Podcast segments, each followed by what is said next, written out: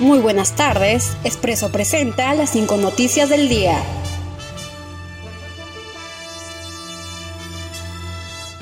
Más de 200 muertes por coronavirus en tan solo un día.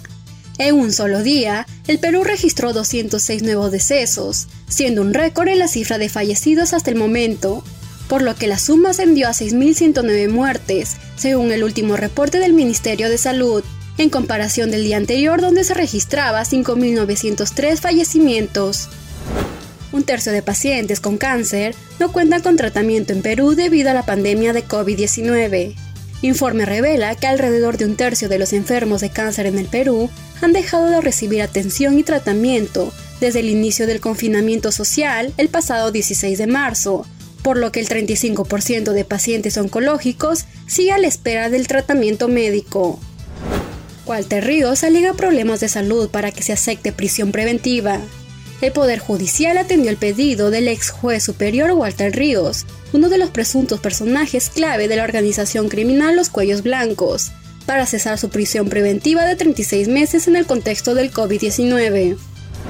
Más de 3.500 comerciantes ambulantes en Lima serán ubicados en el Parque Zonal Guanaycapac.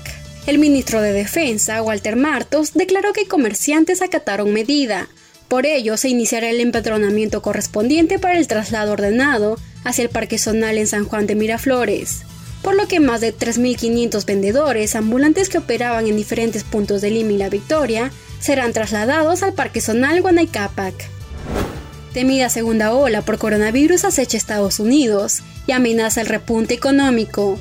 Un nuevo golpe por la COVID-19 ha surgido en Estados Unidos, ya que las nuevas infecciones aumentan en un total de más de 2 millones de ciudadanos contagiados, por lo que se habría creído llegar a la meseta. Asimismo, se ha reportado en la última semana que más de 20 millones de personas se han quedado sin trabajo, lo que significa un 13%.